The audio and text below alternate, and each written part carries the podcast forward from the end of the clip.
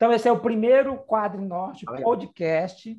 Tá? A nossa intenção vai ser sempre estar focado nos quadrinhos, mas sempre dar uma lapidada na cultura pop. Né? Então, é, eu sou o Tunico, né? sou e design, ilustrador, é, trabalho com publicidade, formado recentemente em administração, moro em Taituba, Pará, e eu passo a bola para o Ney se apresentar. Vai lá, Volney, se apresente aí. Sou Volney Nazareno, quadrinista, formado em artes visuais pela Universidade Federal do Pará e estudos artísticos pela Universidade de Coimbra, Portugal.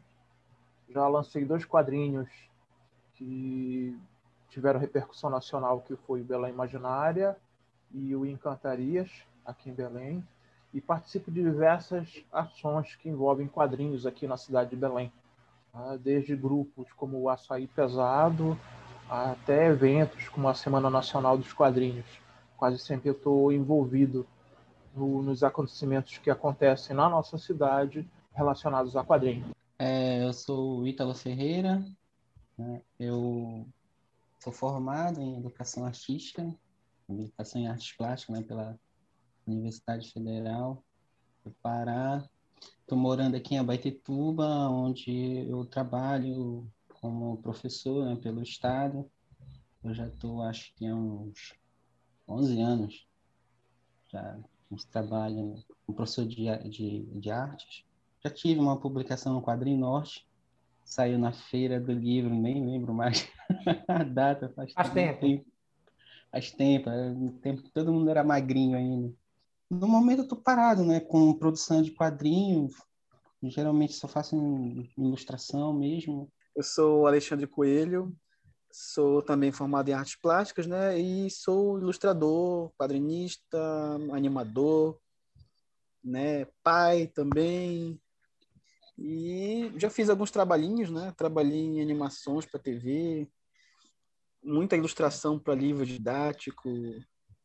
Trabalhei na Luluzinha Team, estou fazendo agora uns quadrinhos para fora, né, para os Estados Unidos e por aí vai. Também trabalhei no, no, no, no coletivo Açaí Pesado também, participei de todas as edições até agora e está aí trabalhando.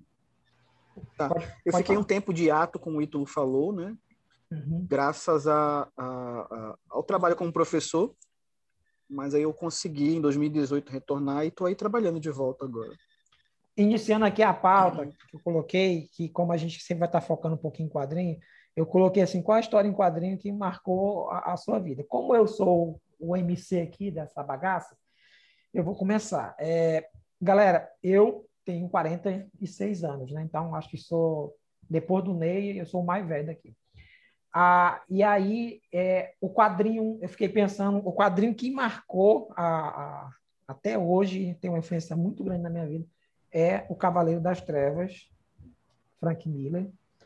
E quem comprava, a, ela, acho que foi quatro edições de minissérie, editora Abril, um formato americano, que estava começando no Brasil, final ali dos anos 80 para 90, não lembro direito.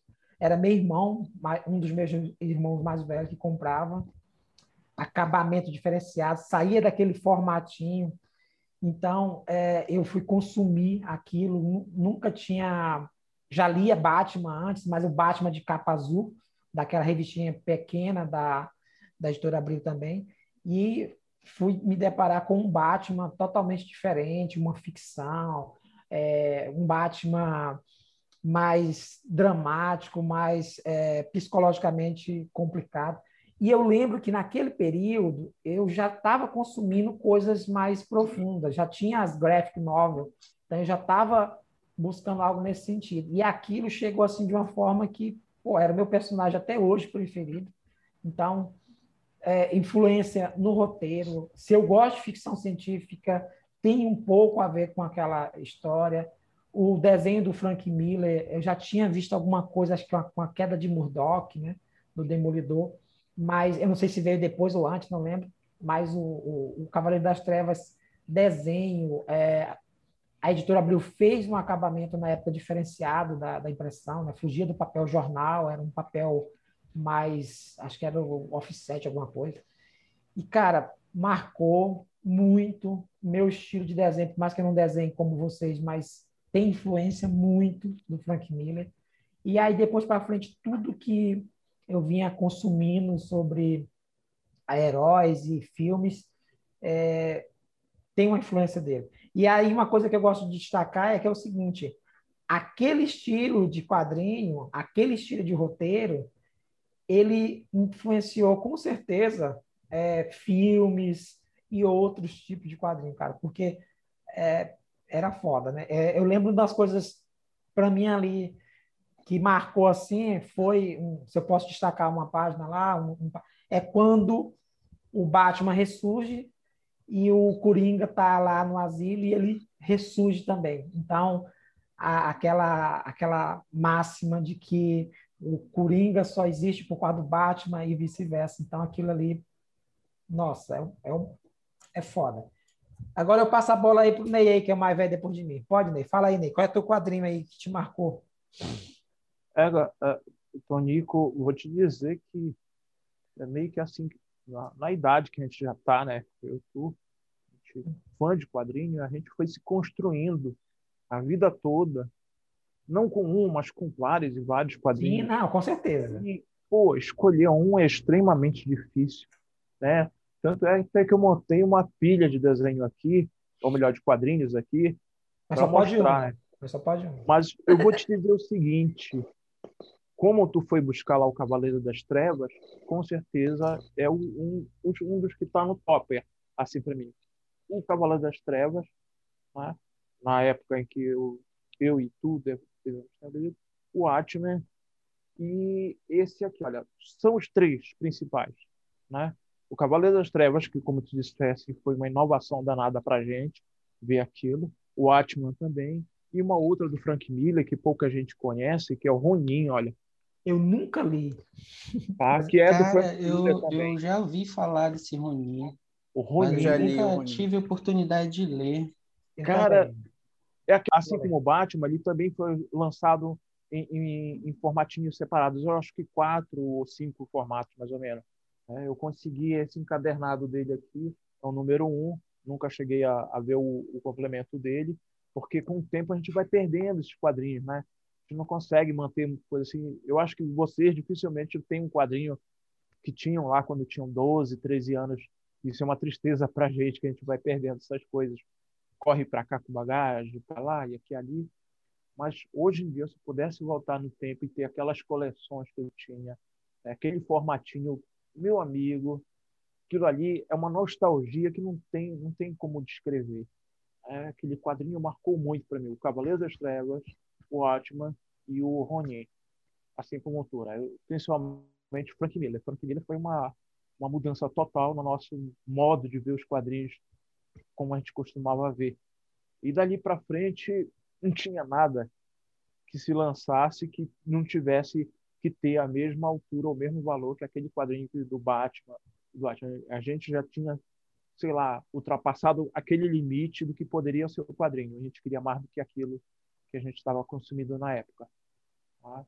Tem um momento agora do, do Cavaleiro das Trevas e tem um momento antes do momento do Cavaleiro das Trevas para frente, a gente queria algo mais. Não queria mais do, do mesmo. Com certeza. Vai, Aí. Ita. Como o Ney falou, cara, é, é difícil escolher um quadrinho assim, só um, só um, para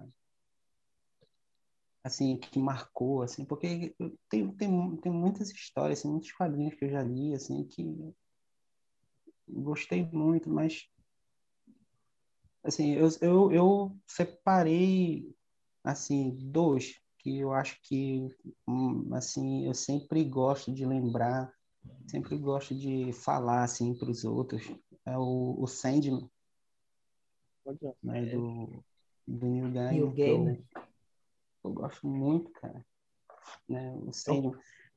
É eu, eu, eu já peguei já um, uma edição que veio compilado né então, assim, quando eu peguei a, aquela história, a, a, história e comecei a ler, assim, assim, me deu uma outra visão, assim, de, de, de como pode ser feita uma história, como o cara, sabe, leva a narrativa ali nas, nas próprias distribuições ali dos quadros, na, na, na página, aquela arte de pintura misturada com, com com recorte, e aquilo ali foi muito bacana né, de ver.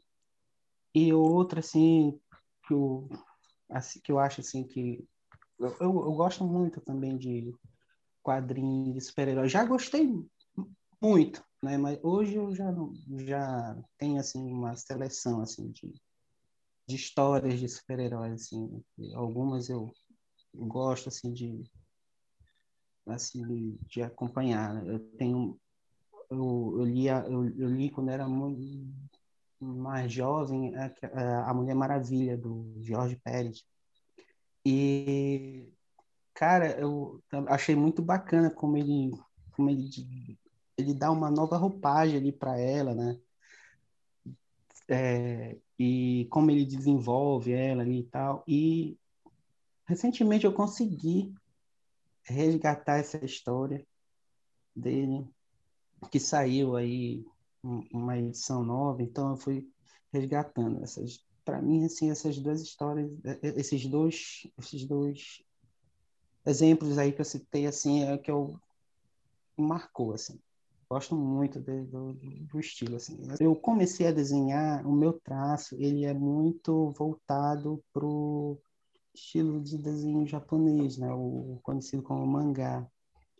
E o que me fez gostar desse, desse traço também né, é um, um quadrinho dos Cavaleiros do Zodíaco, também, que também foi um marco, assim, no caso do meu ato de, de criar um traço, né, de desenhar. Né? Começar desenhar. Até então, eu, não, eu desenhava de outra forma, é, e eu, eu consegui uma identidade quando eu conheci o traço do, do quadrinho japonês. Aí, desde aí, eu fui desenvolvendo o meu, meu estilo próprio. Hoje já está bem diferente já do que eu costumava fazer quando eu era mais novo. É Beleza. Segue aí, Alexandre. Eu quero falar de três quadrinhos. Depois selecionar só um, né? Porque a gente tem uma vida, uma vida longa e também vou fazer 40 anos agora então, o quadrinho assim que me acordou para gostar do quadrinho, né? Ver o quadrinho como uma é, uma obra, né? Uma coisa que tinha algo mais ali, uma mensagem, foi esse daqui, ó. Esse gibi aqui. Essa edição é, especial, né? Grandes Heróis Marvel. Chama Marvel Especial, é. É. Que eu que lembro ela tem dessas... as batalhas do, do ela tem as batalhas do Duende Verde. Uhum contra o Homem-Aranha. Eram duas edições. Eu tenho as duas aqui, mas a que eu vi na época, que eu li na época foi essa daqui. Eu tinha uns 5 anos de idade. resgatar E eu já comecei lendo logo. É, eu resgatei, no caso. Porque, Bacana. assim, é, é que meus tios compravam muita revista, eu acho, aí eu pegava muito por lá, assim, aí folheava e tal. Aí nessa época eu já sabia ler, eu comecei a ler sério. Eu já começo com a morte da Gwen Stacy, né? e aí eu vi que os quadrinhos podem ser algo mais, né? Pode ser algo mais maduro. Então essa HQ ela me marcou muito assim com relação a a buscar, né, conhecer os personagens melhor. Eu, vi, eu, eu comecei a ver que o Homem-Aranha era além daquele desenho da série de TV que eu assistia na televisão, entendeu? Foi esse quadrinho aqui que me fez começar a gostar de quadrinhos assim de verdade, foi essa de Bia aqui, especificamente. Aí por isso que eu fiz questão de, de buscar ele de novo, né, e deixar na minha coleção, porque ele é muito importante para mim. Com relação ao desenho, é, desde aí já pegava também, porque já tinha o John Romita pai, que quando eu olhei eu gostei pra caramba do traço. Porque assim, desde que eu comecei, eu, eu desenho desde criancinha pequena, né, lógico, e, mas eu nunca tive aquela, aquela vontade de copiar, sabe? Nunca copiei desenho assim, olhar e tirar cópia, eu nunca fui, eu sempre fui de criar mesmo, assim. Às vezes eu fazia junções, assim, tudo mais. E aí eu, eu tinha muita referência de desenho animado da TV, eu fazia muito personagem da TV. E eu misturava filme, né? Eu tinha o costume de fazer os personagens do Muppet Babies junto com, com, com Star Wars, né? Eu assistia a Zillion e aí eu copiava o desenho, o traço. Meu primeiro contato com mangá foi com anime, que foi com Zillion e outros desenhos, e eu copiava o traço do, do desenho da TV, né? Para o papel. E a outra HQ que me marcou bastante foi essa daqui também. Que é. Reparem que Frank Miller parece que tá na vida de todo mundo, né? Uhum. Homem sem medo. Homem sem é, medo. Eu, eu, eu sempre. Eu, eu, gostava do Demolidor, né? Super Aventuras Marvel, mas essa que fez eu me apaixonar mesmo pelo personagem foi essa daqui. Aí depois eu fui correndo atrás de tudo. Olha aí, ó. Essa aqui é, é, essencial na minha coleção, assim. Gente que diz que não é o melhor trabalho dele, mas para mim é um dos melhores, assim. Com certeza. Total da minha vida, assim. Fantástico esse trabalho. Total. E eu também depois eu comecei a correr atrás de quadrinho, li muita coisa, Marvel, DC e tudo mais na época. Criança mesmo, né? Já lia bastante. E eu não tinha dinheiro para comprar, lógico, mas tinha, tinha, Eu lembro que lá no Telégrafo, na feira do Telégrafo aqui em Belém, tinha uma. Aqui não, lá em Belém, que eu tô morando no Castanhal agora, né? Uhum. Tinha uma. A gente chamava que era Banca da Loira. Era uma moça que tinha perto da. Na frente da Yamada do Telégrafo, ela tinha aqueles carros de mão. Eu assim, lembro! Assim, né? E esse carro de. É, e esse carro de mão, ele tinha um monte de gibi ali antigo e tal. Aí eu ia pegando. E na época eu fazia. Eu fazia gibizinho com meus amiguinhos da rua, eu pegava aqueles bloquinhos de, de papel, assim, da oficina do meu avô, né, para anotação, e eu fazia gibi do He-Man. Aí eu vendia para meus coleguinhas da rua. Aí com esse dinheiro eu comprava gibi para ler. Essas coisas. Eu ia lá comprar, eu comprava muita teia da aranha, porque eu percebi que é, tem essa revista aqui que conta as histórias mais antigas. Vou atrás dessa. Aí eu comprava muita teia da aranha para ler, assim. Porque eu não, eu não comecei a ler na época que o pessoal leu ali Debal, RG, babá. Então eu fui resgatando as histórias antigas através da teia do aranha. Aí eu li muito isso e com relação ao meu traço, assim, porque eu desenhava, lógico, muito, mas eu não tinha uma identidade de traço, assim. É, aí o gibi que me fez acordar para buscar uma identidade de traço foi esse daqui. Já foi bem depois, já, né? Mas é, foi esse daqui o gibi que me fez buscar a identidade. Quando eu olhei, eu vi que era mais ou menos isso que eu queria. Eu olhei assim, eu entrei na loja. É de Lee, é? Comic Shop, e aí eu vi isso, isso aqui lá. Não, é Joe Madureira. Ah, tá, tá. Eu lembro uma coisa a Justamente, Foi justamente essa edição aqui. O, o Madureira e o Roger Cruiser faziam muito sucesso nessa época, né? principalmente pela Isso. possibilidade do traço. E quando eu conheci o Alexandre e o Rafael Ganelhas, vocês seguiam o Madureira. E aí que eu vim conhecer o nome do Madureira também, através de vocês. Eu não conheço. Eu queria só citar uma referência referência que eu tive também durante a infância, que é um autor nacional, que é o Marcelo Cassaro. É, nessas minhas andanças de revistinha, eu conheci esse autor, vários trabalhos dele, e me inspirou muito também na infância o traço dele e as próprias histórias, o roteiro. Né? Ele escrevia é, aquelas aventuras dos Trapalhões, ele escrevia e desenhava, lembra desse gibi? Da, da Block? Era os Trapalhões é, parodiando. Era da Block? Não, não era da Block, foi depois, era da Abril já. Era da Abril já. Mas era formato americano. Trapalhões. Eu lembro. Não, não, não era formato americano, era formatinho. Eles, eles parodiavam filmes, né? Sim. Aí tinha o de Diana Jones, Sim. tinha o de Didi Eu lembro. É, cara, eu gostava eu, muito. Eu gostava muito dele. E aí, aí depois eu segui ele para outra revista que ele apareceu nas bancas, que era da Sampa, era o Pequeno Ninja. Aí depois disso eu fui seguindo o trabalho dele. Foi bem legal. Eu lembro desse do Pequeno Foi uma referência também. grande também na, na vida quadrinista. A importância do, dos quadrinhos na tua, na tua vida, Alexandre?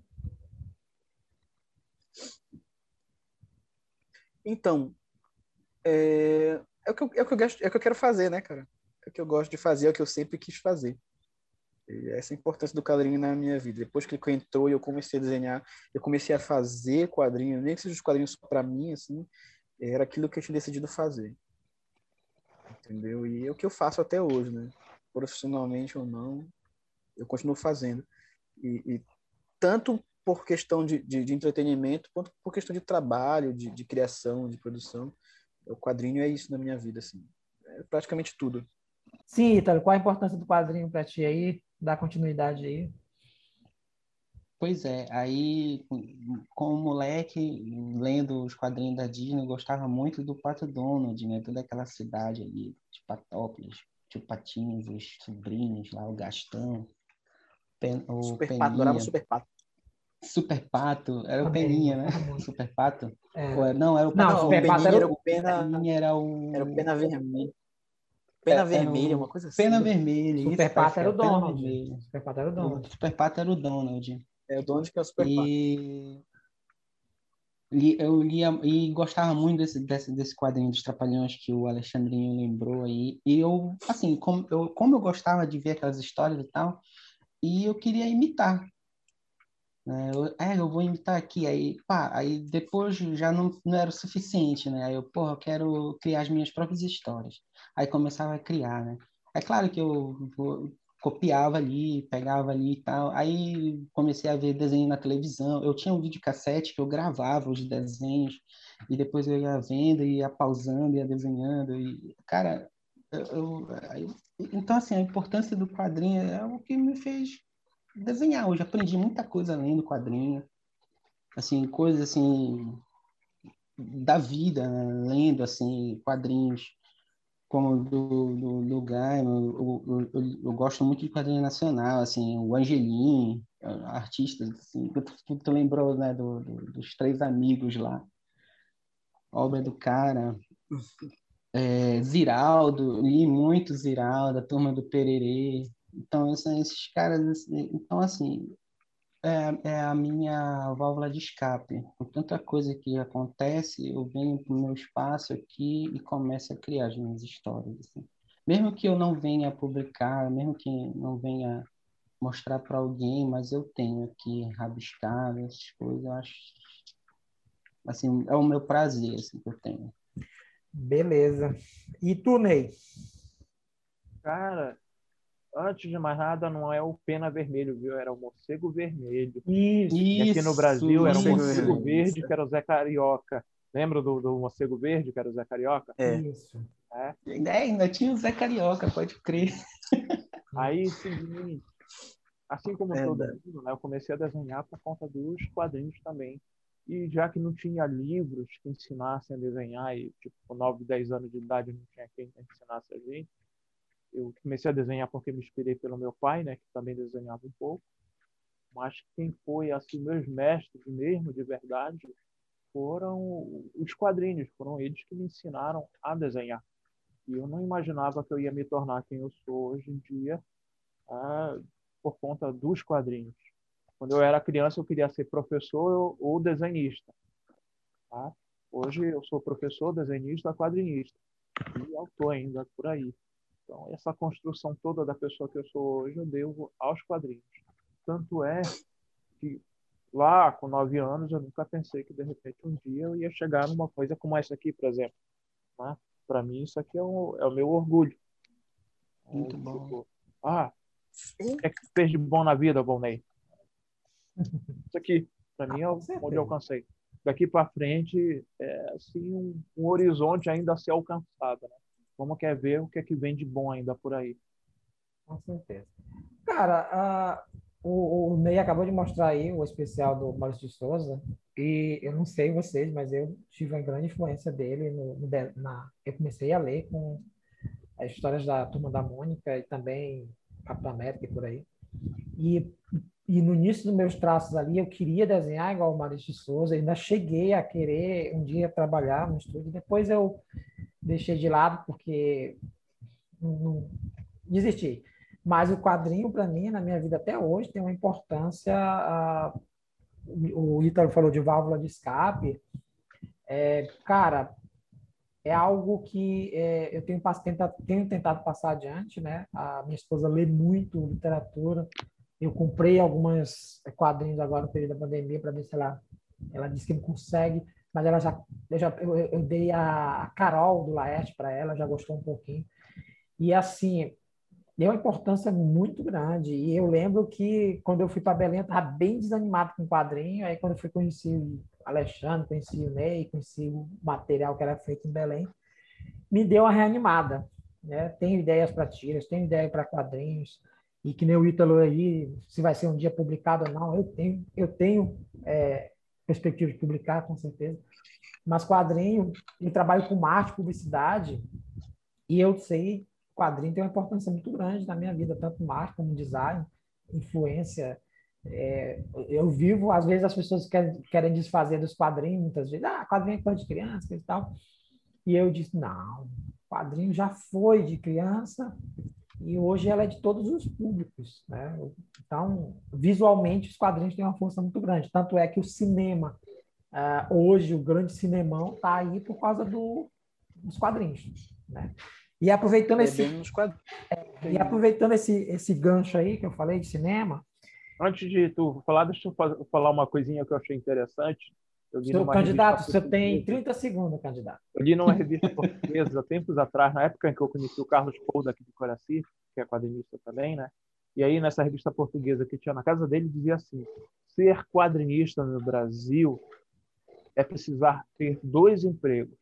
Um para satisfazer o prazer, que no caso era o seu desenhista, o quadrinista, e outra para sustentar a vida. Né? Isso numa revista portuguesa. Tipo, tu pode ser quadrinista, desenhista para satisfazer o teu prazer, mas para te sustentar a tua vida, tu precisa ter um segundo emprego. É o que a maioria de nós faz aqui, aqui porque tu está com três professores de arte aqui. Tá? O professor de arte é para ter aquele dinheirinho garantido no final do mês. A estabilidade, né? Dar um prazer para gente. É, continuando aqui, aproveitando que eu estava falando aqui, cara, é, já vai quase, é o último assunto aqui relacionado diretamente com o quadrinho. É, um filme, eu botei assim, qual filme baseado em quadrinho é sua principal referência? Eu não coloquei filme de herói, eu coloquei assim, qual filme, porque a gente sabe que tem filmes que é baseado, baseado em quadrinhos em que não é de herói necessariamente, né? Então, qual filme, assim, para você, é, baseado em quadrinho, é a principal referência, assim? Você tem assim, pô, esse filme, para mim, é um, tá? Eu vou descer aqui, vai, Alexandre, fala. Vou te falar um que me marcou de um jeito. Eu não vou nem, não sei nem como, por que me marcou, mas eu, foi um filme que eu lembro até hoje. Eu fui saber que era baseado em HQ um pouco depois, que foi o Corvo, né? Brandon Lee. O Corvo me marcou bastante. Do Brandon Lee. É, foi um filme que eu gostei muito. E, e... não sei se dá pra citar as Tartarugas Ninja também, com filme de quadrinho, não sei. Mas eu gostei Nossa, pra caramba. Surgiu nos quadrinhos, né? É, é claro. Depois teve outros melhores, mas eu, melhores, mas eu não sei se algum deles me influenciou de alguma maneira no trabalho. Mas acho que assim, o que mais me marcou, que eu mais curti, assim, que, que acho que foi o Corvo. É. Varanei. Então seria o, o, Batman do Tim Burton. É? Tá? É, quando eu vi aquilo no cinema com 14, 15, 16 anos, sei lá, né, aquilo ali foi fantástico para mim. Principalmente o momento que o Batman tá lá naquela torre lutando e ele usa as luvas dele assim contra um ninja que tá com espadas. É, e aí tem o Jack Nixon. É o Jack Nixon, né? O, Isso, o Coringa. O, que é o Coringa, ele fica é. preso é. assim, né? Assim, eu te criei, eu te criei. Aí o Batman responde: é, é, Você diz que eu, eu te criei, mas você me criou, não sei o que você. Eu acho que tem esse diálogo, se eu não me engano, entre eles. Tem, tem, tem. E o Batman. Tem, tem. tem. Melhor, o Batman segura, né? E o você me criou, não, mas você criou a mim. É, e aí ele cai de lá e fica só aquela gargalhadinha. Aquilo foi fantástico para mim. É, só fazendo um adendo aí, né? Essa parte do criou, ele me criou, né? No filme eles amarraram que o Coringa é que é. matou os pais do Bruce Sim. Wayne, né? É por isso que tem essa. Ele me criou, sabe? Não precisava, mas tudo bem. Vai, Ítalo. Cara, filme. Assim, pode ser animação? Pode, acho que pode. É, longa-metragem é filme, né? É. Ah, é, porque, assim, cara, eu, eu tenho. O Akira me marcou muito, cara. Sim. Eu já perdi a conta de quantas vezes eu já vi esse o, o VHS, né? Ali e ficava passando e passando e repassando. De, aquele, aquela animação tem mais de duas horas. Sim. E eu assisti aquilo várias e várias vezes e eu perdi a conta de quantas vezes eu já vi aquilo. E mais tarde, depois que eu fui saber que isso era baseado no mangá, né? Uhum. Um quadrinho. O próprio Batman aí também, do que o Vonei citou, esse filme também. É porque assim, é, é, é, ele foi surpreendente, assim, ver o Batman naquela pegada até então que a gente conhecia, assim, de super amigos, né? É, aquele Batman. Batman do... de roupa preta ah, já fez ah, toda a diferença. Do Adam West, né? Isso, né, cara? Aí o cara vem com uma proposta ali do Batman ali mais assim, sério, né? Assim, um público mais assim, mais elevado, assim, mais adulto e tal. E, eu, e é muito bacana. Marcou, assim, esses dois, assim. Pode é, é, fazendo um adendo aí do que tu falou do Akira, é, eu fico muito puto. É um dos motivos que eu tenho quis fazer esse podcast é porque assim a, naquele seriado lá do, do Netflix, o Strange, o Strange Twins, lá, coisas estranhas. Sim, uhum. É, quando fizeram o, Bagulho É, que foi, que foi sucesso, aí o pessoal, ah, referência a filme dos anos 80, coisa e tal. E aí eu li pra caramba, Omelete, vi vídeos, coisa e tal, e ninguém. Aí eu digo, cara, ninguém vai citar que é, eles estão. É, tem muita coisa do Akira até o, a, a menina lá que tem superpoderes, ela é chamada por número. No Akira é por número pois é, também. É, Aí ninguém cita. O meu filme é diferente de todos vocês aí. O meu filme é, é, é o do Superman. Do, o, o primeiro lá. Ah, verdade. Ah, cara, eu acho que esse é tão é... cool, verdade. É icônico. Esse daí é incrível. Eu não assisti no cinema, eu assisti na TV. E, cara, quando eu, eu na TV. Quando eu vi aquele cinema, ele cinema. voando e ele pousando, e aí. Também vi na TV também. Cara, eu fiz desenho, meu primeiro desenho né? foi de Superman, coisa e tal. E, cara, até hoje é ainda um filme icônico para mim, sabe? Nossa, eu nunca tinha. Pô, mas. Pô, eu sabia a diferença que existia do quadrinho para o cinema, mas, cara, era muito bom. Foi uma coisa assim que foi a primeira vez que eu assisti algo no cinema que tinha referência do quadrinho que eu disse assim, pô, tá muito bom. O Batman é bom, sou fã do Batman, mas o Superman marcou profundamente, viu? Superman é mágico. É, e interessante que eu vim descobrir depois que uma, uma das ações do marketing né, em cima do Superman era você vai acreditar que o homem pode voar. Né? E foi uma das é, coisas. Voar, né? Foi uma das coisas que ficou encucada na minha cabeça por muito tempo, que era o, tanto é que eu tenho o DVD, o Blu-ray especial do Superman, que tem um 40 minutos, uma hora de making off, né, de todo o processo como é que eles fizeram. Cara, não, o, cara o, o, cara não sabia como é que o homem ia voar. Aí ele fez aquele gesto, todo né, que depois virou escola, né? Mas tanto é que teve agora a Mulher Maravilha, né? A Mulher Maravilha voando, não sei se vocês spoiler assistiram, mas ela tá voando e é uma homenagem diretamente ao Superman né? Ela, ela voando. Cara, o... convenhamos. Tem uma história. Convenhamos, ninguém voa como o Christopher Reeve. Não. é verdade. Tem uma história nesse filme. Aquele finalzinho que ele dá aquele sorrisinho assim pro lado. O sol. vai. Cara, é, isso é marcante. É, galera, vamos passar agora para a parte de comentar é, assuntos da semana ou do período que a gente gravou isso aqui é, sobre é, o mundo pop. Né? Então, a primeira coisa que eu queria comentar com vocês e perguntar a opinião de vocês é sobre o trailer de lições. O segundo filme né, da Turma da Mônica, baseado numa graphic novel. Né? A primeira foi é, Laços e agora a segunda Lições. Quem viu, né, qual é a opinião aí de vocês? Quem começa? O Lições?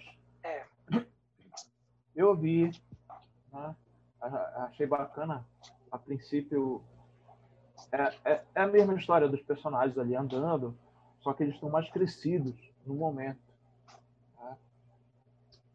Tipo, é pouca coisa para a gente poder analisar no momento, mas o que me chamou a atenção foi a aparição do rolo, cara. Tem a Tina lá, é claro, ela vem lá no trailer e diz: Olha, eu sou a Tina. Porra, perfeita a escolha daquela atriz lá. Quem é que lembra quem é aquela atriz? Ela fez a Emília. Era Emília. todo mundo lembra, Emília. Ela fez aquela novela lá do. É, ela fez uma novela. Os caras que eram congelados e depois eles eram reanimados. Né? Me lembro dela ter feito um papel numa novela que era doméstica. eu lembro das empreguetes. as empreguetes, também. Ela fez também. Ela não fez Mas novela, pra, mim, ela marcou, pra mim ela marcou muito com Emília. Cara, cara, ela, ela, eu acho que ela tá perfeita pra ser a tia. Tá, tá demais. É. Perfeito. Ficou bacana. Eu, eu não vi o trailer, tocar nesse eu vi as fotos, achei fantástico. Eu até fui dar uma, uma reviravolta. O cabelo dela ficou muito legal, cara. Ficou muito eu bacana. Uma, uma, pesquisada na história da Tina. Você sabia que a Tina ela foi criada em 64 ou em 67? 64, se não me engano. A personagem é de 64. Ela tinha entre 13 a 14 anos dava para aparentar, ela representava o jovem daquela época. Aí ela usava os medalhões tipo Jovem Guarda, calça boca de sino, óculos escuros, né? e ela saía publicada no jornal. À medida que o Maurício foi, foi desenvolvendo a personagem, ele também foi tornando ela maior, crescendo ela cada vez mais. Aí ela passa de 13 a 14 anos para 17. Amadurecendo, né? Isso. E ela chega hoje, nos dias atuais, diferente dos personagens, os outros personagens do Maurício, já como uma mocinha de 21 anos ou mais. Dentro dos quadrinhos, é claro. Né? Parece que ela foi acompanhando a mudança do tempo. E aí dá para te ver, inclusive, a mudança de roupa e de estilo que ela teve nessa, nessa pegada dos anos 70, 80, 90 e 2000. Eu vi lá na, na pesquisa todas as mudanças nesse estilo que a Tina teve. Ela é uma representação de cada tempo que, que, o, que se viveu. Eu achei muito bacana. Beleza, passa a bola adiante aí, quem fala? Eu não vi o trailer, mas eu vi as fotos e tudo mais, achei muito bacana a, a menina. Isabela Drummond, né? Achei perfeito. Isso. Ficou bem legal, gostei muito. Gostei da escolha da atriz, gostei do visual, como ficou. Ficou bacana, tô animado. Vou pegar pra assistir o trailer qualquer dia desse aí. Eu vi, eu vi o trailer. Eu... Cara, eu espero que seja bom, tão bom quanto o primeiro. Eu gostei muito do primeiro. Que é o, o, é o Laços, né? Sim. É, tá. Eles fizeram bem fiel à história, né? quadrinho, assim, né? essa, essa, coisa mais palpável, né? Porque, diferente do, do, do, daquela coisa mais mais animada, assim, mais cartunesca, né? Como é os personagens originais. Eu espero que seja bom. Eu, eu, eu, eu Deixa eu complementar uma trailer... coisa aí a respeito do trailer, Tony, porque eu também claro. percebi antes. Eu não cheguei a ver o quadrinho, né? Do, do, do Lições. Mas. Eu já ia te perguntar se tu tinha lido. Se eu vi que eles estão abordando bastante aquela coisa dos personagens estarem assim crescendo e terem e acharem que tem que deixar certas coisas para o passado, como a Mônica, por exemplo, deixar o coelhinho azul dela para trás, né?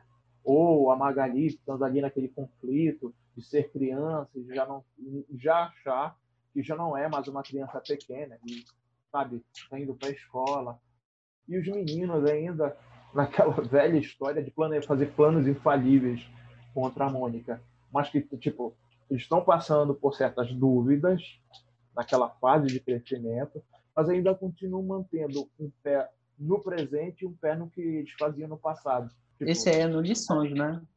No Lições, né? Lições. A, Mônica, por exemplo, ela está na escola, está passando pra, por novas fases, mas ela continua uhum. lidando com problemas do passado, que é o Cebolinha e o o Cascão perturbando a vida dela. Tanto é que o texto todo que tem no Taylor fala sobre essa questão de mudança é, para a visão assim, de uma criança já passando por essa fase de mudança para se tornar mais adulta ainda. Com certeza. Cara, é o seguinte, eu, eu não assisti o primeiro, eu tenho a, a HQ do Alaços, é, eu assisti uma parte, porque minha esposa tinha que passar na escola dela para os alunos dela. E eu achei, eu, eu gostei do visual, tudo, mas eu achei muito infantil demais. É, não sei, não, o, o, o, visualmente é bom, mas eu, não, eu, ainda tenho que assistir ele todinho para tirar minhas conclusões. Do trailer. Fala, mas como assim? Não, eu achei. A história é assim. Não, sim, cara, mas. É... Eu acho que ele quis dizer com relação à, à qualidade da produção é muito infantilizado demais. Claro que não é o meu, não é para o meu. Mas, pô, eu cresci lendo Turno da Mônica até hoje, ainda dou uma, uma lida aqui, claro. Só que achei. Hum, mas tudo bem, é cada um no seu quadrado. A questão do trailer, eu gostei muito que ele. assistiu, assistiu. O quê? Tu assistiu o Menino Maluco? Sim. Que não assistiu? Sim. Tu acha que tem alguma coisa a ver, assim? O menino maluquinho, ele tem uma coisinha ali, mas é mais aceitável a infantilidade que eles colocaram no menino maluquinho. Na turma da Mônica, eu não sei, achei uma forçação um pouquinho. Mas tá. Passando pro trailer, o que me chamou a atenção foi a Tina e o Rolo. O Rolo era um personagem que eu gostava muito. E, assim, é, a, a, a, a atriz lá é excelente. E eu sempre achava que a Tina era a Mônica Grande, né? Então, elas se encontrando né? é um crossover, né? Agora, assim, o que eu acho, no meu ponto de vista, é que o rolo não tem bigode. O rolo, ele tem barba só aqui, viu? Aqui. É, é só aqui, assim. Né? Então, para mim, eu já perdi o, eu já perdi o encanto, sabe? Quando eu vi aquilo, eu digo assim, pô, cara, a Tina tá excelente, mas o rolo não é não. O rolo é. é... O rolo, o rolo estão querendo te enrolar, né? É isso, viu? Ah, eles, eles, eles é botaram uma... o, o, rolo já era. O, o rolo era o hipster antes do hipster existir. Pois é. Aí agora tornaram ele mais hipster ainda. Porque convenhamos. Parece que o rolo faz é. barba em barbearia. É, convenhamos. Barbearia cara de, gourmet. Barbearia gourmet. É, o meu irmão mais velho, ele tem cabelo, tinha, né? Que agora tá meio careca. Ele tem cabelo enrolado. E ele ele deixava a barba igual do rolo. Então a gente fazia referência por causa disso. Só que ele deixou começar a deixar o bigode, aí uhum. pronto, a gente não chamou mais ele de rolo. Então, para mim. Caracterizou, né? É. Mas, assim, eu espero que o segundo possa ser passar uma impressão melhor para mim que o primeiro. E a questão, Ney, do crescimento e da mudança, eu acredito também que tem a ver com os atores, porque são os mesmos atores e eles estão crescendo. Então, eles não a, podem... A, a Maurício, se quiser continuar mantendo esse, esses mesmos atores, ela vai ter que fazer uma produção rápida. Ou, a, tu, ou a turma da Mônica jovem. é capaz de alcançar, viu? Esse é o caminho. Para encerrar esse, esse uhum. assunto, Rodrigo Santoro, né, como louco sim, no sim. primeiro, foi a, aquilo, aquele ponto assim de, de grande interesse dentro do primeiro filme para mim. Então eu estou apostando minhas fichas de que os atores que estão fazendo o rolo e a Tina é que vão ser o diferencial bastante nesse filme. Godzilla versus Kong. É, cara, eu sou fã do, do, King Kong. Godzilla, eu gostava do desenho animado que passava no final dos anos Também, 80. Eu sou, eu sou fã dos dois. Eu gostava do desenho que era. O, tinha um pessoal que tinha um negocinho um sinalizador que tocava e o Godzilla aparecia da, da onde tivesse e ajudar eles. Isso era legal. E, assim, gosto de, de filme de monstro, mas o Godzilla. Nenhum dos filmes do Godzilla eu gostei até agora, mas tudo bem. Aí do Kong versus. É, pô, é legal quando eu vi essa, esse crossover e coisa. É, essa junção legal.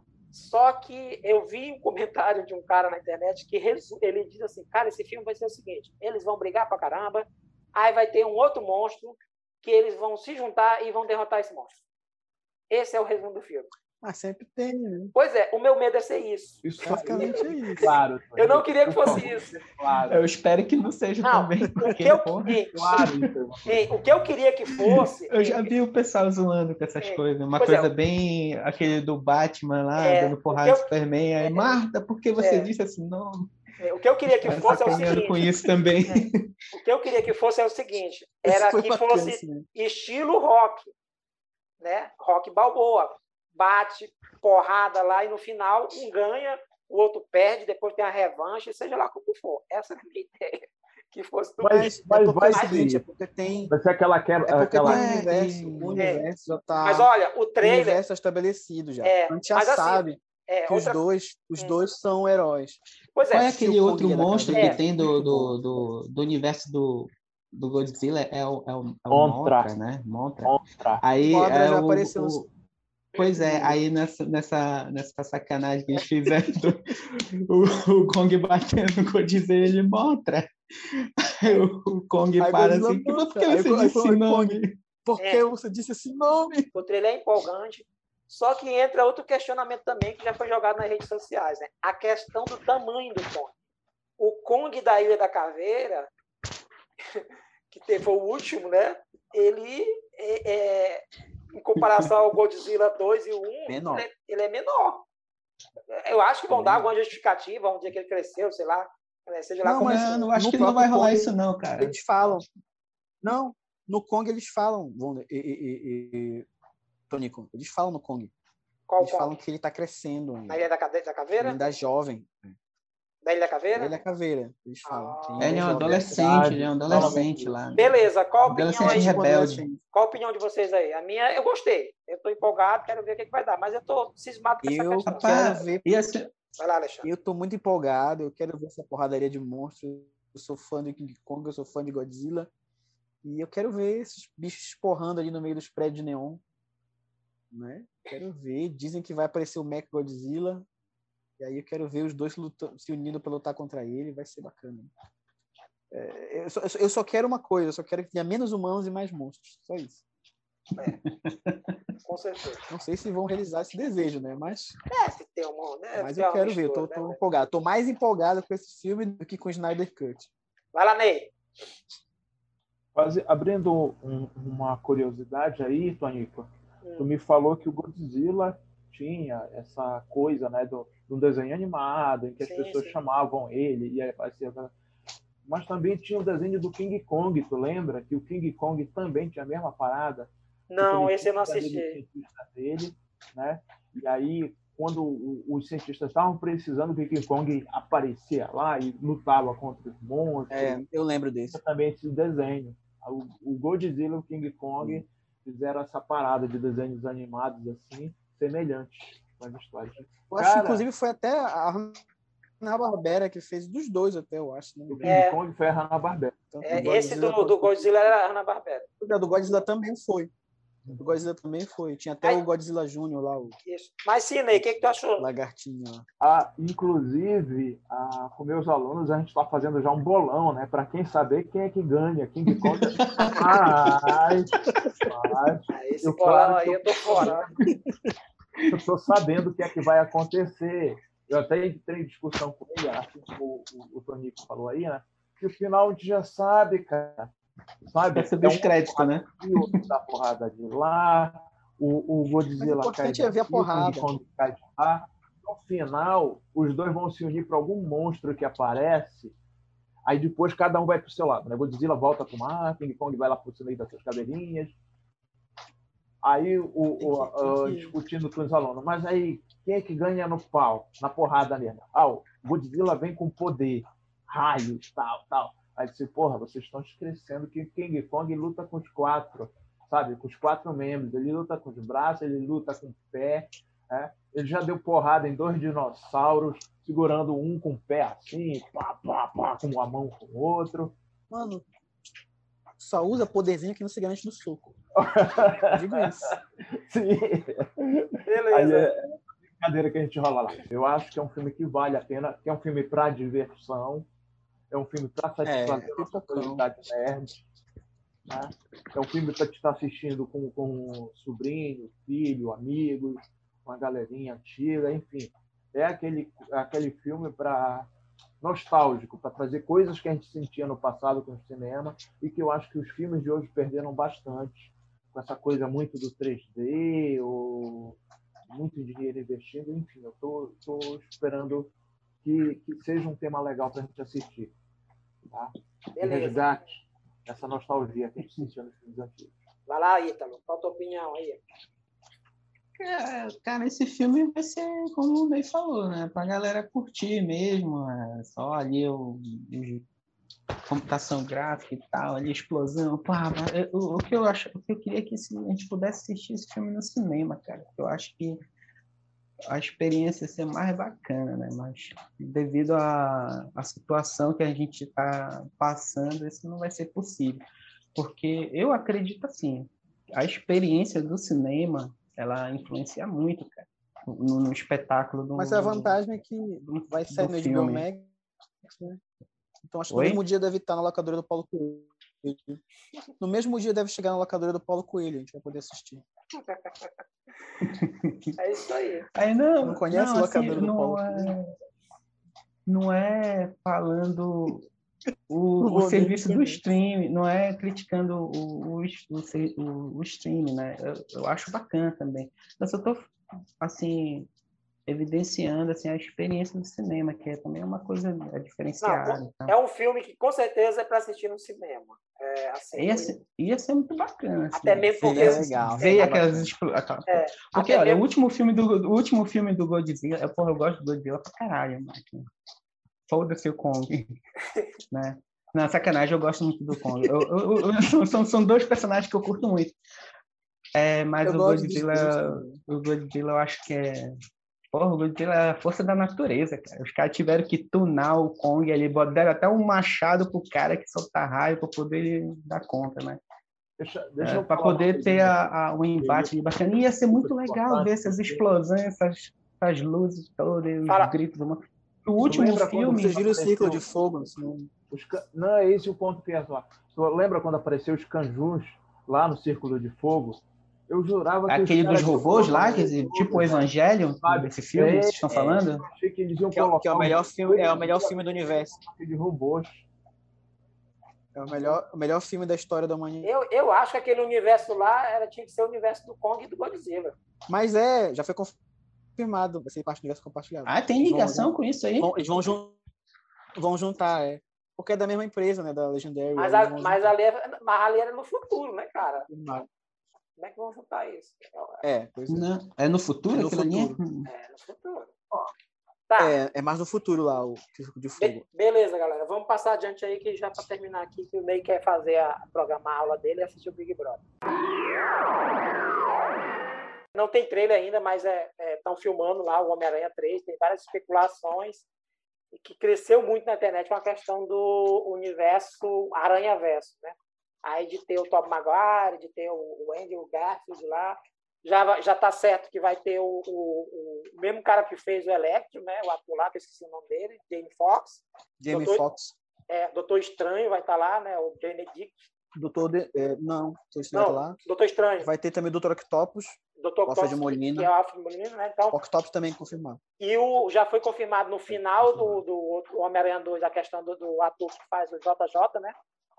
Então, assim, há grandes especulações de que possa a, haver a introdução de a questão de universos paralelos do Aranha Verso nesse próximo filme. Né? Eu acredito que nós vamos ser uhum. surpreendidos. Eu não sei se vai ser nesse, nesse patamar de ter universo expandido, mas eu acho que vai ser vai ser um filme que vai tirar a gente do, do chão assim em termos de porque pô cara o universo expandido da Marvel aí a Marvel fazendo o maior sucesso aí ela podendo aproveitar um monte de personagens cara é capaz nesse filme, seja lá no final, ou seja no, no pós-crédito, ter uma cena assim, ou dentro do filme mesmo, uma cena que venha a matar, deixar todo mundo com o coração na boca. Um personagem, alguma coisa assim. Pode falar. Eu, eu ouvi falar que, que, que o Ronaldinho Gaúcho foi confirmado no filme. Ele não está mais batendo uma bola, né? ah, ah, sim. O, o, o, o, o Marcos Pasquim também foi confirmado com, Vamos lá, aquele personagem lá é dele. Sério isso, cara? É, não, não, Kubanacan, né, Kubanacan, né? É porque o Alexandre não gosta do, desse, desse Homem-Aranha. É porque tem, é, são muitos rumores. Não, a, a... não, eu gosto pra caralho, eu gosto mais desse. Cara, eu, eu gostaria muito que tivesse nesse filme, eu gostaria muito que tivesse nesse filme a participação já de alguma forma, seja lá só como personagem, Quarteto Fantástico prédio. Quem? O Marco, Marcos Pasquim está falando? Uh, alguma coisa nesse sentido. Não, para fazer o, o, o, senhor, o, senhor, o Red Richards. fantástico. O Red Richards é, pode ser um, o, o Lázaro Ramos. Lázaro Ramos, pronto. Tá aí. o Vonê fica sem entender. E aí, Ney? Qual, são qual... muitos rumores, olha só. Hum, pode falar. O que tem, o que tem de rumor, que tem de rumor, a Kirsten Dunst, né, que era Mary Jane, não está confirmado, mas é rumor o, o Andrew Garfield é, não está confirmado, mas é rumor. Tem todo, tá tendo todo um drama com com Tobey Maguire, que parece que ele quer cobrar um, um 20, 50 milhões de dólares, não querem dar para ele. Sei lá, tem, tem muita gente aí que estão falando que vai entrar. Falaram que, se não me engano, o Charlie Cox, Demolidor, já filmou. Isso. A cena dele já vazou. É. É, eu acho esse muito mais certo do que os outros. Agora, o Capitão é... Holland falou que não vai ter outros aranhas, né? Mas pode é, agora, só mentira é, também. Esse do, do, e... do Demolidor eu, aí... eu, tô muito eu tô empolgado para ver o filme, mas eu o que, só que eu quero é o seguinte, eu quero o Demolidor, só. Esses aranhas aí, pode... eu não tô nem aí. Não, cara, pô, o Demolidor Demol... para mim já tá bom. Para mim o Demolidor também Eles... tá... O Charlie Cox, eu quero o Charlie Cox. Se ele for verdade, eu tô rezando que seja verdade, que ele volte pro universo da Marvel.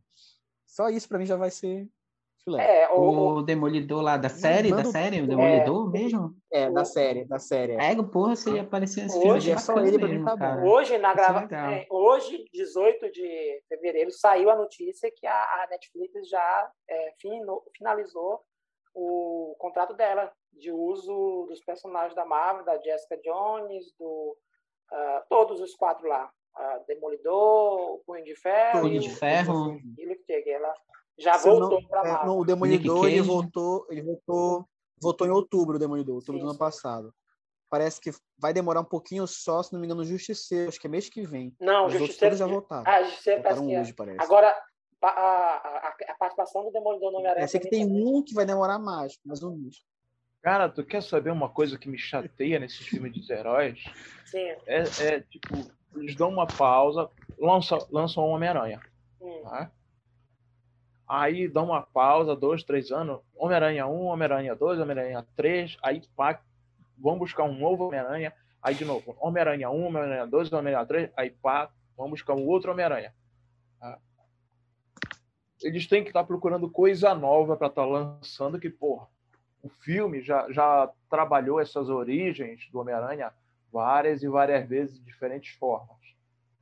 Eu fico me imaginando o que é que eles vão apresentar para a gente de novo nessa próxima, nesse próximo Homem-Aranha que vem. Mas O Morales. posso Tem alguma Morales. coisa comentar sobre isso? Eu posso comentar sobre isso? Tipo, Eu o retorno do Tobey Maguire eu já legal, né? Eu super empolgado de ver ele novamente dentro da, da.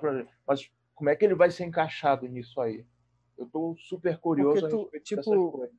Fala, Alexandre. O Homem-Aranha do MCU, da vez Marvel, ele já é novidade. Ele é tanto- Não, não entende, né? contaram a origem dele, não tem origem dele. Pois é, o, o que eu quero dizer é, a cada vez que os filmes voltam, perso- os personagens eles são trabalhados dentro daquele estereótipo do que é o Homem-Aranha, né? que é mordido por uma aranha, tal, ganha poder, entendo. ou que é o garoto que, que tem problemas na escola, ou aquela paixão que ele só tem. Menos, o, menos o, o espetacular. O espetacular não tem. É, é porque geralmente e- e- o- os filmes de herói, eles, eles trabalham muito sempre contando origem, né? contando origem de várias formas, de várias formas, assim. Pelo É, menos no cinema, né? Sempre tu concordo. vê, assim, contando, assim, de várias maneiras. Esse, esse, esse Homem-Aranha aí, esse mais recente, a origem dele é meio que ali bem rápido, assim. É, já fica fala, subentendido, no Guerra mostra Civil, né? flashes, algumas coisas. É bem diferente, por exemplo, do, do primeiro lá, que, do o Tobey Maguire, que conta toda a história dele ali, Não, ele se o, encontrando com a aranha. o Andy Garfield também conta, né? A origem, novamente. Eu gosto de sempre ver. Mas vocês estão na o- expectativa? o herói contando várias formas de, diferentes da origem desses, desses heróis. Acho bacana. Mas vocês estão na expectativa desse Homem-Aranha 3? Estão... Nunca achei ruim, não. Eu estou na expectativa da seguinte forma, de ver como é que eles vão encaixar né, esses atores que eles estão resgatando para essa nova, para essa, para esse novo lançamento do, do filme. De que forma que eles entram aí dentro. Eu acho que talvez isso aí seja o ponto de diferença, o diferencial dos outros filmes do Homem-Aranha. Uhum. Pegar a gente da Por isso que você tem que assistir WandaVision. É isso aí. Viu, Volney? Ei, É por apro- isso que você tem que ver WandaVision. é, aproveitando o embalo, lá que tá a Manei. explicação Ei, Manei, é bacana, cara. É. Assiste, cara. É, É, bom, né? Assiste, tu não vai Ney, entender. assiste. É, WandaVision foi agora, essa semana, é, foi colocada a série, saiu notícia, a série mais assistida no mundo. Vou falar do assunto que o Ney não gosta aí, WandaVision. Eu tava A falando, única ele- coisa que eu sei a ele- respeito de WandaVision fala, é que tem base num quadrinho que foi lançado nos Estados Unidos, né? É, não é só num quadrinho, Ney, são vários. Na verdade, eu não conheço esse Não, é quadrinho. Dinastia M. Dinastia, Dinastia M. M. É, são, são- na verdade, ele é baseado em vários quadrinhos. Deixa eu dar um release aqui pro Ney rapidamente. Ney, a, a, a série ela, ela começa é, preto e branco, homenageando séries dos anos 40, se não me engano, americana, e é mostrando 50. é 50, 50. é, e é mostrando o, a Wanda e o Visão como um casal da periferia, né, tal, tudo bem comédia. Só que aí começa a ter algumas coisas estranhas, né? E aí cada episódio é uma década. E agora nós estamos na década de 90 e vamos para a década do- dos anos 2000. E aí tem todo um mistério ali. 2000 amanhã. É que eu não vou te contar detalhes, tu vai ter que se virar para assistir. Mas assim, essa semana saiu a notícia que a- é a série mais assistida no mundo, né? o que eu quero comentar com vocês, logo de cara, mesmo que o Ney esteja perdido, mas o Ítalo e o Alexandre estão tá por dentro, é, e, e, antes de começar o WandaVision, a minha esposa, nós, nós fizemos a maratona em sequência dos filmes para ela entender o universo Marvel. E nós assistimos todos os filmes, sabe? Então é o seguinte, ela já foi assistir WandaVision já sabendo de muita coisa e ela pega as referências tranquilo. E ela faz uma pergunta nos filmes do Homem-Aranha, e eu não sei qual foi o filme que ela fez a pergunta, que é assim: cadê os Vingadores? No, no filme do Homem-Aranha, lá ela perguntando: cadê os Vingadores? É, então, a mesma pergunta eu faço para vocês, o Ítalo e para o Alexandre, no WandaVision. É legal, é foda, mas cadê os Vingadores? A gente sabe que o Capitão América já era, né? A gente sabe que. Não, já era porque tá velho, né? né? A, a gente sabe que o, o, o Thor foi para o espaço, isso final lá do, do, do, último filme lá, do, dos Vingadores. A gente sabe que o, o, o, Falcão e o Soldado Invernal lá, eles vão trabalhar juntos, que vai ter a série depois da Wanda, vai ser dele. Aí tem, quem mais aí que eu estou esquecendo aí, dos Vingadores aí? O, o Arqueiro. Homem de Ferro morreu, né? O Homem de Ferro morreu, o Arqueiro, a gente não sabe ainda o futuro dele. O Arqueiro se aposentou. É. Mas tem. Eu acho que tu já respondeu a pergunta, cara. Não, não, não tem Vingadores. Não. Não, eu vou te dizer que não, não tem mais que isso. É, não, mas a resposta é essa, não existe mais Vingadores. Por Doutor, é, é Doutor Estranho. Mas assim. Cadê o Doutor Estranho? É, pois é, mas o que que eu chuto? Vou te falar. Hum. O que que eu vou chutar para você? O que que eu acho? Primeiro que essa pergunta a gente faz até nos quadrinhos, né? É. Até no quadrinho a gente faz essa pergunta. Quando acontece um grande evento. Mas o que eu acho é que, é que é o seguinte, que muitas coisas aí vão acontecer paralelamente. Por exemplo, o Falcão e o Invernal estão naquela missão que a gente vai ver na série deles. Não, com certeza. A Viúva Negra, o filme dela é, se passa no passado. E ela já morreu. Guerra Civil e Guerra Infinita. E ela já morreu. É, e ela já morreu. Mas tem aquela ceninha do trailer do Loki ali que a gente vai ver, né? Deixa para depois. Tá. É, no caso, o Thor tá no espaço com os Guardiões. Uhum. E eu acho que, por exemplo, o Doutor Estranho ele deve estar tá agora. O que está acontecendo com o Homem-Aranha é o que está acontecendo com o Doutor Estranho agora. Tipo, nesse meio tempo do WandaVision, tá acontecendo o Homem-Aranha 3. Porque o WandaVision ele já vai abrir espaço pro, pro, pro, pro filme do Doutor Estranho, Multiverso da Loucura. É, porque termina esse e já abre uhum. margem para o Universo da Loucura, já engata logo ali. Então, é por isso que eu acho que o que está acontecendo no WandaVision é que vai influenciar o Homem-Aranha, porque deve ser simultâneo. Na verdade, o WandaVision é, vai, vai influenciar assim, todos os filmes. Na ordem de... É, a intenção é, do WandaVision... É sim, mas digo diretamente, assim. É. O, próximo, é, o, o, o, próximo... o, Wanda, o WandaVision vai abrir, né? Esse leque Não, aí. É o próximo que ela vai influenciar diretamente. Na ordem de estreia, na ordem de estreia, o Soldado Invernal e Falcão era para se estrear antes de WandaVision. Mas por causa do coronavírus, né, da pandemia, e teve que ser adiado. Então, tá vendo a cronologia e se passasse antes ou até durante, entendeu? Tem essa, essa margem aí.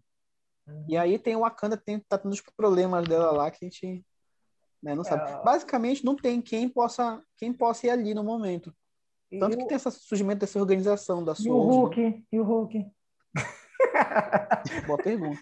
Não sabe o que vai acontecer com ele. Não, a gente Mas sabe. tu acha que o, eles não dão ponto sem nó. Vai fazer alguma coisa, a gente não sabe nem se ele voltou a ser banda. É, é, é. Eles não dão ponto sem nó. Eles, eles vão fazer, eles vão amarrar isso de alguma forma. Eu acredito que a próxima etapa vai ser o Falcão e o Soldado Invernal e vai ter uma explicação por que eles não estavam lá, com certeza, assim como a resposta dessas perguntas vai vir, vai vindo devagar. Eu acho que amanhã já vai ter alguma coisa. Os eventos. Amanhã, porque nós estamos gravando é, isso na quinta-feira e amanhã é o sétimo episódio, tá? Vai ser mesmo de dois? É uma hora? Como é? Duas horas? É meia, meia hora filme e meia hora crédito. Mas, galera, eu, eu assim, eu particularmente, é, eu, eu botei no meu Face lá, né? Bom dia para quem toma café com WandaVision. Eu tenho assistido de manhã cedo logo. Tá? Eu, não... é, eu também assisto logo, logo para fugir de spoilers. Também. também Mas também porque eu gosto. Porque eu gosto. Eu gosto do mistério, sabe? Mas aí, o que, que vocês especulam? Vocês acham que a, a Agnes mesmo é uma bruxa? Vocês acham que o, o, o Red Richard vai aparecer? Algum personagem do mundo, do universo grande Não. vai aparecer da, da, da Marvel? Eu, pelo menos, estou torcendo. Estou torcendo que, que apareça. Eu acho, aí, eu acho, eu acho que possa ter alguma coisa aí nessa série para introduzir os mutantes, cara. A questão da participação lá do ator, né, que faz o Mercúrio no universo do, da Fox, pois é, da X-Men, é assim, é controversa porque é, pode ser que não seja ele, né? Na verdade, na própria série, já a, a, a Darcy lá fala que ela rescalou o irmão. Ela fala. E ela, a Wanda, fica questionando lá com ele se era ele mesmo, né? Testando. Nesse último episódio ela ficou testando. Só que tem uma questão que é o seguinte: como o diretor do, da série falou, que ele não conseguiria fazer esse formato de série da WandaVision no cinema, né? Por isso que ele fez essa questão também da, das séries homenagem ao sitcom. Mas tem um detalhe que, que, às vezes, os grandes críticos aí do mundo pop esquecem, que é era muito comum até hoje nas séries troca de atores. Então, eles estão brincando com isso também, né? Claro que nesse agora último episódio, eles mostraram o ator real que, que, que era o Mercúrio na que morreu na Era de Ultron, né? Pois é.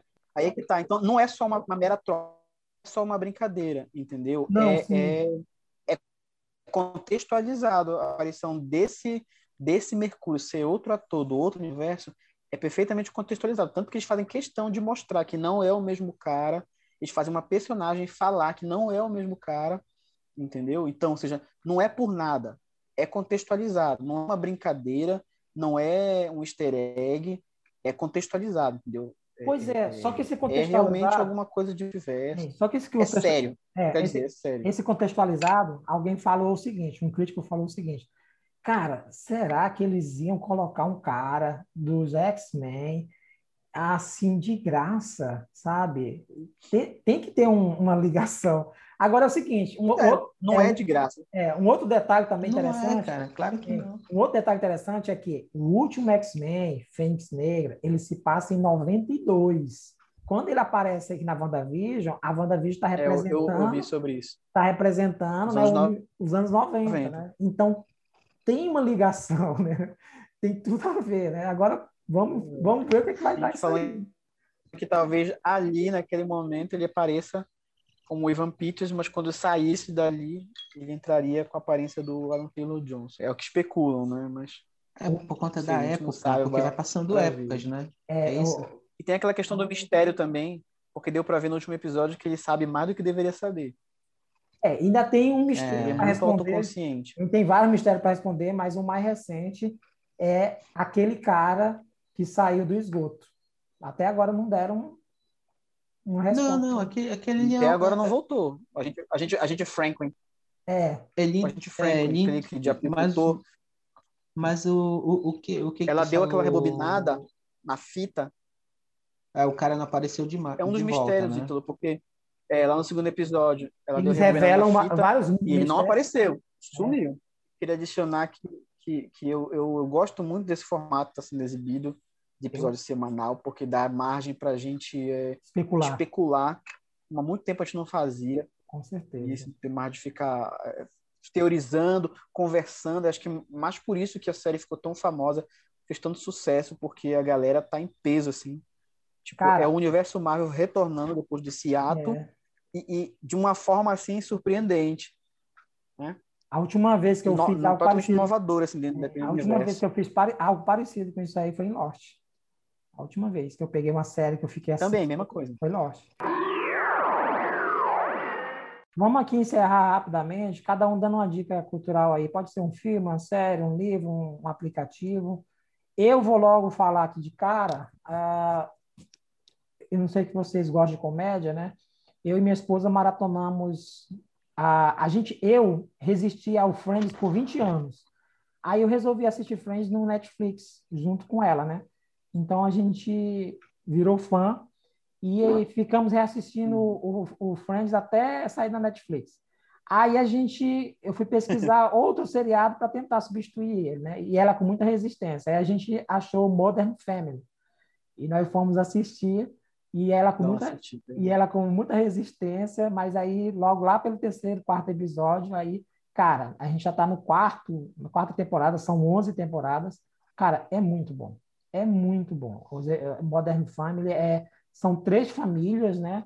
A, o Phil, a Claire, aí tem duas filhas e um menino, aí o, o pai da Claire, ele é velho já e já tá com uma menina nova que ela é colombiana e tem um filho. E aí o, o filho, o irmão da Claire é gay e é casado com um cara e eles adotam uma menina do Vietnã. Então, assim, são três núcleos, mas, cara, muito bom. Se quiser assistir, tem no Netflix e tem também no, no Amazon Prime. Cara, muito bom mesmo. É assim, é muito inteligente. 20 minutos de episódio, é muito inteligente e muito engraçado. A gente se diverte muito, muito aqui com o Modern Family. Minha dica. Vai, Ney, aí, tua dica. Cara, de quadrinho.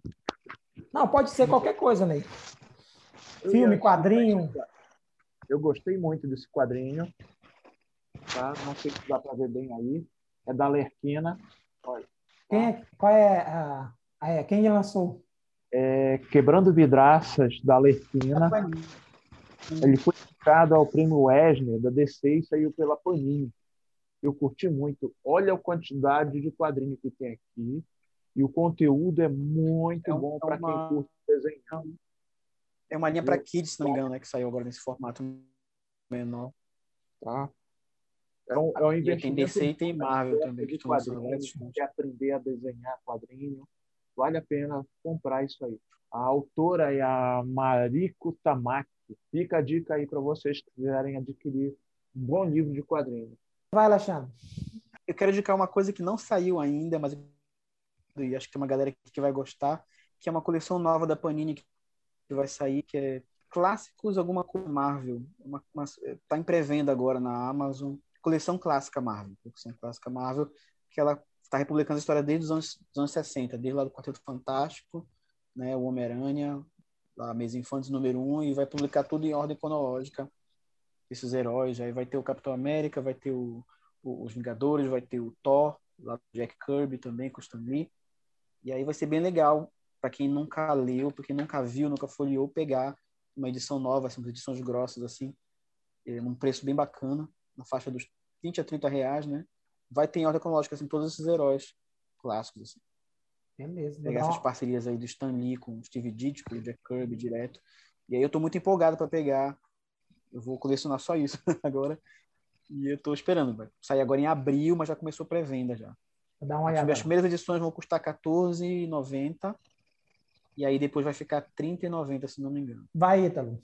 Uma série que eu vi recentemente que eu gostei muito é na Netflix, né? eu não sei se vocês já chegaram a ouvir falar. É, é só uma temporada. É Midnight Gospel. Se você já Ah, eu comecei, eu comecei a, a, assistir dublado, porque é legendado, era muito, série de TV? muito é, rápido.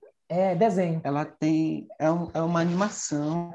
Desenho. O cara fez animação. o seguinte: é do, é do mesmo cara que fez aquela, aquela animação Hora da Aventura, que tem o Finn lá, o, o, o ah. cachorro dele lá, amarelo, lá, aquela princesa Juba. Só que ele, ele tem um podcast que ele curtia de um cara lá, ele pegou os áudios desses, desses podcasts e aí ele animou com esses em cima desses áudios. E aí sai uma loucura assim cara. Mas é, é surreal. muito, uma, o, o, resultado é muito bacana. E ele faz bacana, ele conversa de ele fala bacana. sobre muitas coisas assim sobre existência sobre drogas né vida né morte magia. Então cada episódio bacana. é um tema aí o áudio tá rolando e aí a, animação está acontecendo ao mesmo tempo, né? Da conversa. É, é bacana o cara assistir duas vezes, que é para te prestar atenção na animação que está acontecendo e depois tu, tu prestar atenção no, no, na conversa, né? No diálogo que tá rolando lá.